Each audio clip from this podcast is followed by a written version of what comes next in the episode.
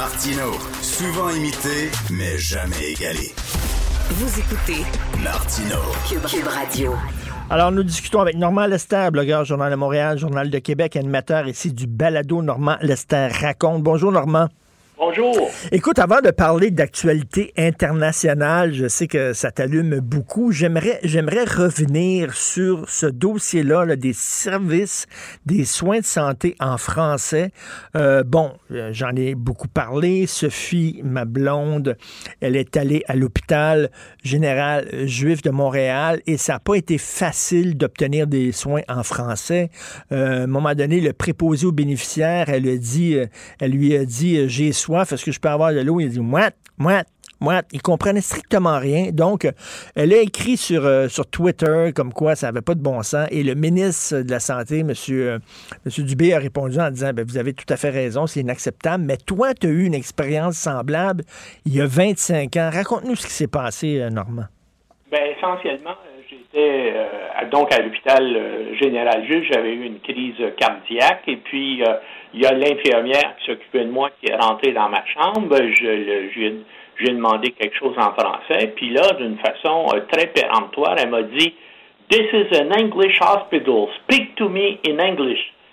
Et, là, j'ai dit, ben, je pense pas, moi, que ce soit un. Là, évidemment, j'ai fait une petite colère. J'étais peut-être pas bon pour quelqu'un qui venait d'avoir une crise cardiaque, ça. Et, je dois dire que dans les euh, dans la demi-heure qui a suivi, le directeur de l'hôpital juif et la directrice des soins hospitaliers, euh, donc ces deux francophones, sont venus euh, dans ma chambre s'excuser de, de, ce qui s'était passé. Mais je trouve ça extraordinaire que 25 ans plus tard, mmh. se vive encore la même chose.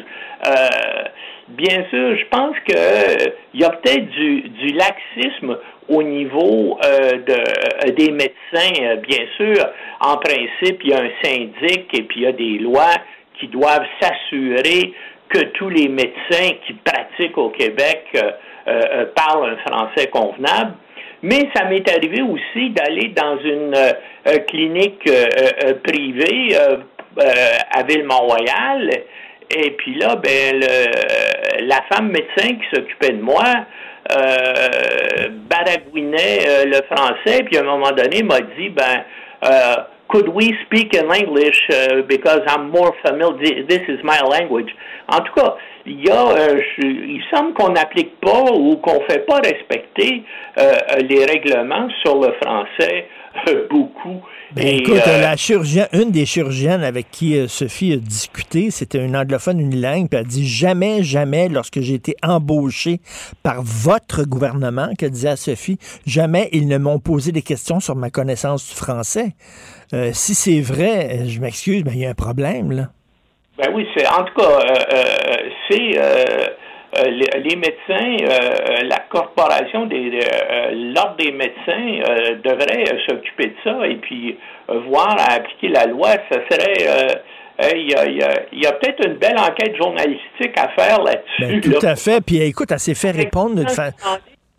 J'ai appelé la porte-parole des médecins, puis j'ai dit avez-vous des statistiques combien, combien de plaintes avez-vous eu euh, sur, sur ces questions-là, puis elle avait pas de elle avait pas de chiffres en disant ben il me semble que c'est pas beaucoup. C'est tout ce qu'elle a pu dire. Ben, elle s'est fait répondre très sèchement par des, euh, par des chirurgiennes et des, des, préposés bénéficiaires et même par l'interne, le résident qui était, qui là, qui parlait pas euh, français.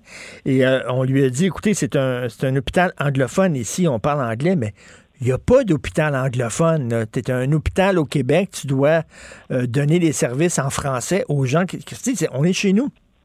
Oui, mais, mais tu sais aussi, l'autre problème, c'est qu'on est tellement colonisé, les francophones, puis euh, surtout les gens qui sont peut-être moins éduqués sont tellement fiers de baragouiner l'anglais qu'ils arrivent là, l'infirmière, le médecin va leur parler anglais, puis là, ils vont être fiers de parler anglais pour dire, regarde, moi aussi, je, je, je, je suis capable de parler anglais au Canada, puis j'en suis fier. puis vont passer à l'anglais. Hein? Ben écoute, il s'agit d'aller dans un endroit public, euh, n'importe quel. Moi, euh, chaque jour, je vois ça, des gens qui rentrent quelque part dans une épicerie, dans une pharmacie, euh, tout ça, et puis là, à un moment donné, le client ou, la personne décide de passer à l'anglais, et immédiatement, le client francophone, lui aussi, passe à l'anglais parce que c'est la langue qui domine, c'est la langue des conquérants, c'est la langue des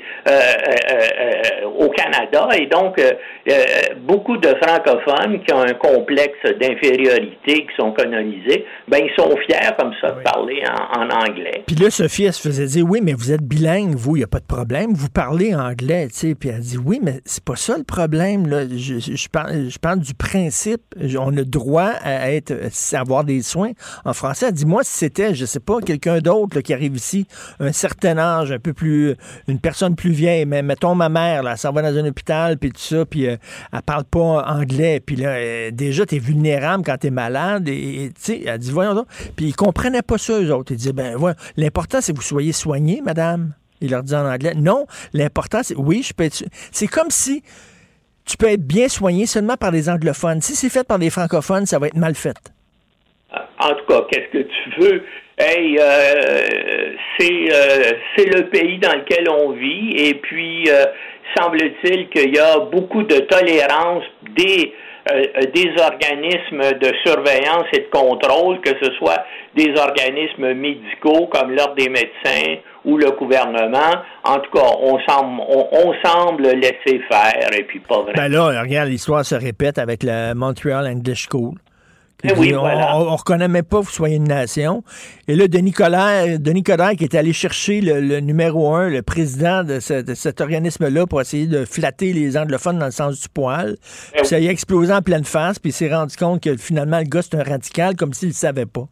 Comme si Denis euh, Coderre ne le savait pas. Je fais une autre parenthèse et je trouve ça euh, euh, cocasse que les deux principaux candidats à la mairie de Montréal, Valérie Plante et Denis Coderre, je sais pas si tu te rappelles, mais c'est des gens qui, dans leur langage, souvent, quand ils parlent de Montréal, soulignent que c'est un territoire mohawk non cédé, ce qui est un mensonge total. Mais ça, ça plaît aussi aux anglophones. Puis là, tu te demandes, hey, comment si t'es un blanc, puis tu dis que tu es dans un territoire mohawk non cédé, comment oses-tu te présenter à la mairie, puisque t'as pas d'affaires là si le territoire mohawk n'a pas été cédé? Ben oui, exactement, tout à fait. Bon, on revient sur les 20 ans euh, du 11 septembre, on va souligner ça bientôt dans les prochains jours. Euh, Écoute, on sait que c'est à cause de, euh, cet euh, attentat terroriste épouvantable qu'il y a eu une intervention militaire euh, en Afghanistan pour aller chercher Ben Laden et tout ça. Et qu'est-ce qui en sort de cette, des suites de, de 9-11? C'était un échec épouvantable, non? C'est un échec catastrophique qui, je veux dire, hier, a eu sa conclusion. Hein. les talibans ont proclamé leur émirat islamique d'Afghanistan, dont les lois vont être strictement conformes à la charia. Hein. Puis dans leur conférence de presse, ça a été dit. Le droit international, euh, tout ça, les droits de l'homme, oui, mais seulement si c'est strictement conforme à la charia. Donc, euh, c'est un gouvernement d'intégristes musulmans là, euh, euh, euh, qui, qui prend le pouvoir. D'ailleurs, quand tu regardes la nomination des ministres, c'est le c'est le gouvernement taliban que les Américains ont chassé lorsqu'ils ont envahi le pays en 2001. C'est des gens qui étaient des adjoints du Mollah Omar, le fondateur du mouvement. D'ailleurs, son fils est ministre de la Défense euh, du nouveau euh, euh, gouvernement. Une autre chose remarquable, c'est qu'il y a aussi parmi les gens qui sont qui sont identifiés le Molan Akani, chef du réseau Akani. Il est sur la liste des gens pour lequel le FBI offre 5 millions de dollars de récompense. Hein. Le réseau Akani est considéré comme une organisation terroriste qui détient, à même à l'heure actuelle encore, euh, un Américain en otage. Et puis c'est lui maintenant qui est le ministre de l'Intérieur et de la publique en, en, Afghanistan. Alors donc, euh, évidemment, il n'y a aucune femme dans ben oui. De 33 intérimaires de 33 membres là. Et c'est toutes des Pashtuns, sauf, sauf trois. Il y, a, il y a deux Tadjiks et un Ouzbek, mais les 30 autres, ce sont des Pashtuns. Donc, c'est un, un gouvernement Pashtun, intégriste musulman. Maintenant, euh, comment est-ce que... Mais euh, c'est pas fini là en, en, en Afghanistan. Hein. Il y a des mouvements. Tu as vu, c'est extraordinaire. Les femmes qui manifestent là, depuis quelques jours dans toutes les principales villes. Imagine le courage que ça prend. Puis tu as vu les scènes où les soldats ouvrent le feu, ces gens-là, puis continuent à l'être. Alors, qu'est-ce qui va? Qu'est-ce qui peut arriver dans l'avenir? Puis le pays, oublie pas, est, est en train de s'effondrer économiquement. Les talibans, là, ils ont maintenant une seule source de revenus, c'est que le pays et les talibans eux-mêmes sont les principaux exportateurs d'opium de la, de la planète. Donc, c'est leur seule source euh, de, de revenus. Mais en plus de ça, parmi les plus de 100 000 personnes qui ont fui euh, depuis deux semaines le pays, ben, tu euh, euh, beaucoup de gens qui faisaient partie, bien sûr, des gens les plus éduqués, les gens qui faisaient fonctionner l'appareil administratif du pays, qui faisaient fonctionner euh, euh, euh, les, les, villes et tout ça, et ces gens-là ont fui à l'étranger. Donc, regarde, par exemple, les, les talibans sont incapables de faire fonctionner l'aéroport de Kaboul, il a fallu qu'ils fassent venir des gens du Qatar et de Turquie là, pour essayer de, de, de, de préparer et de, et, de gérer ce, cet aéroport-là. C'est vrai pour les autres infrastructures euh, importantes du pays, c'est vrai pour l'électricité, c'est vrai pour tout. Ils n'ont aucune compétence, sauf qu'ils maîtrisent parfaitement euh, la charia. Et puis là, bien sûr, on va voir des scènes aussi probablement où il va y avoir des gens à qui on va, comme c'était le cas lorsqu'ils étaient au pouvoir dans les années 90, euh, il y a peut-être des femmes adultères aussi, euh, je veux dire, là, qui vont être condamnées à mort, euh, puis vont puis, vont être pillonnées. Hein, il, y a, il, il y a beaucoup de choses. Ils ont dit strictement la charia s'applique ici. Mais ce sont des ignares. Tu sais, tout ce qu'ils connaissent, eux autres, c'est la religion, c'est tout. Ça me fait penser, euh, je fais un aparté, là, mais tu te souviens de ce couple-là juifs assidiques qui ont poursuivi euh, le gouvernement et leur communauté en disant ben nous autres on n'a rien appris. Aucun cours de sciences aucun cours de mathématiques aucun cours de biologie. On se retrouve à 35 ans on sort de l'école on a 30 ans 35 ans on ne peut pas fonctionner en société parce qu'on connaît rien sur rien. On tolère ça encore aujourd'hui, encore, je veux dire, encore aujourd'hui, le gouvernement du Québec et les partis d'opposition aussi préfèrent regarder dans l'autre direction et pas s'occuper de ces gens-là.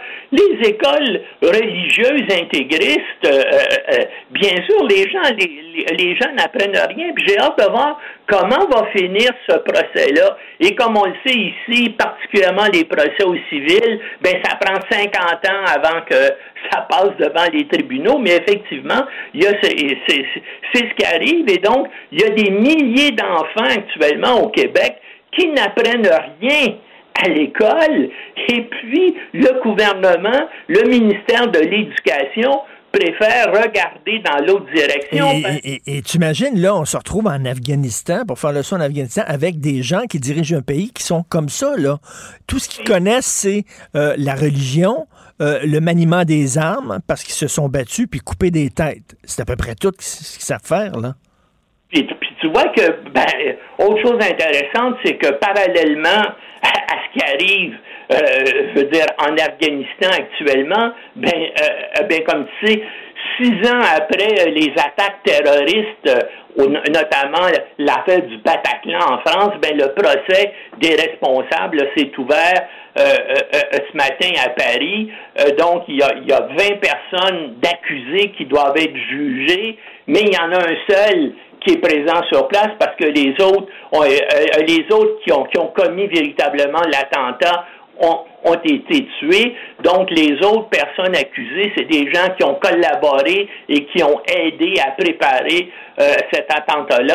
C'est un, un procès qui va être télédiffusé, qui va durer neuf mois? Il y a à peu près 1800 personnes qui sont constituées en partie civile, c'est-à-dire qui veulent témoigner parce qu'ils pensent qu'ils ont été lésés, ben c'est normal avec le nombre de morts qu'il y a eu. Il y a eu 130 personnes qui ont été tuées et des centaines de blessés. Donc les parents de tous ces gens-là. Mais, euh, mais est-ce que c'est, est-ce que c'est bon d'avoir attendu six ans et là d'en faire un événement mondial? Moi, moi, ce que je crains là, avec bien sûr, ce qui se passe actuellement en Afghanistan, où les intégristes musulmans, les djihadistes ont gagné, là, avec, en faisant ça à Paris, donc, on, les, euh, euh, des jeunes hommes fanatisés par euh, les ben réseaux Internet vont suivre ça. Non, non, mais, mais, mais, écoute, euh, Normand, les, les, Français sont sur les nerfs, ils sont vraiment là à cran parce que les risques d'attentats terroristes sont très, très élevés là, actuellement en France. Je pense qu'en en, en, donnant toute cette publicité-là au procès, tu les augmentes, mais pense-y, c'est vraiment... Puis là, tu dis, ah ben, ça ne motive pas tant que ça. Pense-y, on, on, on, le sait, il y a des gens qui ont été arrêtés. Il y a des jeunes musulmans de Montréal qui ont été élevés ici, qui sont allés dans notre, dans notre système d'éducation, qui sont allés au cégep, et là, qui ont décidé de partir d'ici pour aller combattre avec l'État islamique en Syrie. Hein?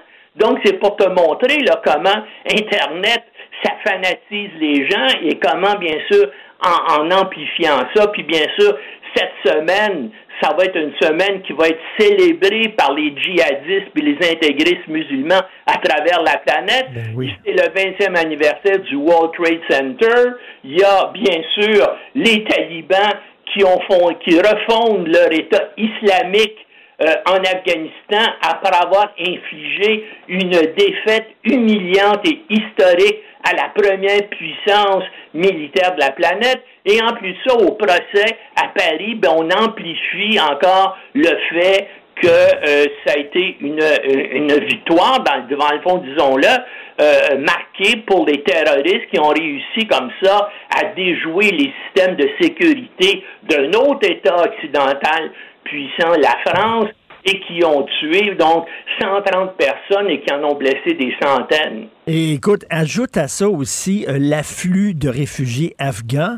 Et tu as vu en France, bon, euh, on a bien sûr ouvert les bras, puis c'est normal aussi euh, aux réfugiés afghans, sauf que faut pas se mettre la tête dans le sable. Au sein de ces réfugiés afghans-là, il y a des, y a des des gens qu'on peut soupçonner d'être radicaux. Et d'ailleurs, il y en a un en France. Le gars est débarqué, je pense c'est deux, trois jours après euh, qu'il soit débarqué en France. Il a été classé, classé dangereux par les services de police. Oui, oui, absolument. Et ça, euh, écoute, c'est une, une réalité. Euh, à laquelle les services de sécurité de tous les pays occidentaux doivent être en alerte. Et c'est sûr qu'on vérifie euh, les, les, antécédents et, toutes les informations sur tous les gens qui, arrivent actuellement d'Afghanistan, mais, mais c'est pas tout, là. Donc, au Moyen-Orient, euh, la situation n'est pas réglée. Garde ce qui se passe au Liban. Regarde encore en, Syrie. C'est tous des gens, bien sûr.